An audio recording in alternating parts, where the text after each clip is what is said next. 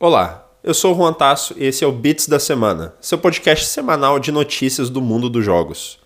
Estou acompanhado do meu colega Guilherme Guerreiro e vamos te atualizar das principais novidades dos últimos sete dias. Lembrando que o Bits da Semana vai ao ar toda segunda-feira pela manhã. Vamos então às notícias. A Sony finalmente revelou a data de lançamento e os preços do seu novo console, o PlayStation 5. Ele chega no dia 19 de novembro aqui no Brasil, com preços sugeridos de R$ 4.499 para a edição digital e R$ 4.999 para a edição padrão com leitor de discos. A pré-venda do console está disponível mundialmente desde o dia 17 de setembro. E a semana foi cheia do lado azul da força. No mesmo evento em que revelou datas e preços do PS5, a Sony revelou ao público teasers, trailers e gameplays de jogos que serão lançados durante o primeiro ano de vida do novo console.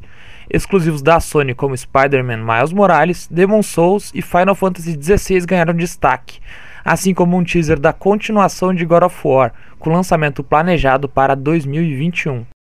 Outra novidade anunciada na PlayStation 5 Showcase foi a PlayStation Plus Collection. O serviço é uma novidade para assinantes da PlayStation Plus, que dará acesso a uma biblioteca de jogos disponíveis gratuita exclusivamente para o PlayStation 5. Entre os jogos confirmados para o serviço estão os clássicos Monster Hunter World, Uncharted 4, God of War de 2018, Detroit Become Human e Days Gone. A PlayStation Plus Collection estará disponível já no lançamento do PS5. Um assunto que tem levantado bastante curiosidade na comunidade nos últimos meses é a questão do espaço necessário para a instalação dos jogos de próxima geração. A Sony matou essa curiosidade, ainda que parcialmente, ao divulgar o tamanho de alguns jogos do PlayStation 5. Spider-Man Miles Morales ocupará 50 GB de espaço, podendo chegar a 105 GB para quem fizer o download da edição com Spider-Man Remaster incluído. O exclusivo de PS5 Demon Souls ocupará 60 GB. A Sony se desculpou publicamente no sábado pelo caos que as pré-vendas do PlayStation 5 causaram. Em um tweet, a empresa prometeu lançar mais consoles para pré-venda.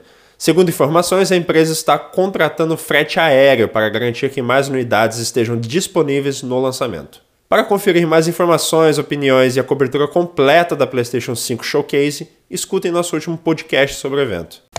Mais um evento sobre Cyberpunk 2077 aconteceu nessa semana. Dessa vez, a CD Projekt mostrou com mais detalhes a cidade e distritos que o jogo vai se passar, as gangues que o jogador vai encontrar durante a jogatina e os pré-requisitos mínimos e recomendados do jogo. Cyberpunk 2077 lança oficialmente no dia 19 de novembro. A EA apresentou uma reformulação completa dos seus serviços para PC. O Origin será totalmente reestruturado e rebatizado tornando-se o EA Desktop App.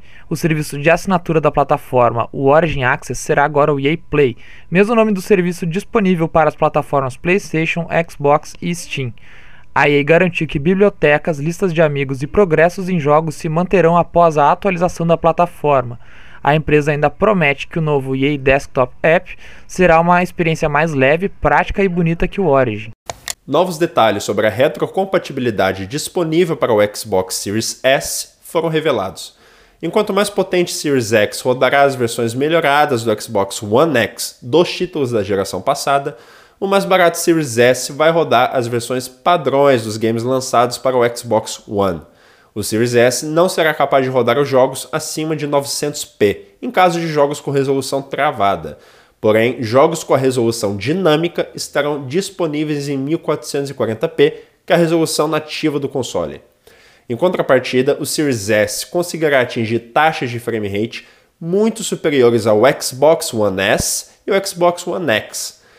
Jogos do Xbox original e também do 360 contarão com upscaling na resolução, rodando jogos em 1440p. As informações são do site Digital Foundry. As novidades da semana incluem ainda o anúncio de Hogwarts Legacy, novo RPG de ação baseado no mundo de Harry Potter. O game chegará para PS4, PS5, Xbox One, Xbox Series e PC. Tivemos ainda o anúncio de uma versão atualizada de Devil May Cry 5, com melhorias gráficas como Ray Tracing, que será lançada para PlayStation 5 e os novos Xbox Series S e X já no lançamento dos consoles. Esses foram os bits da semana. Voltamos na próxima segunda-feira com mais uma rápida atualização sobre o mundo dos jogos. Até já!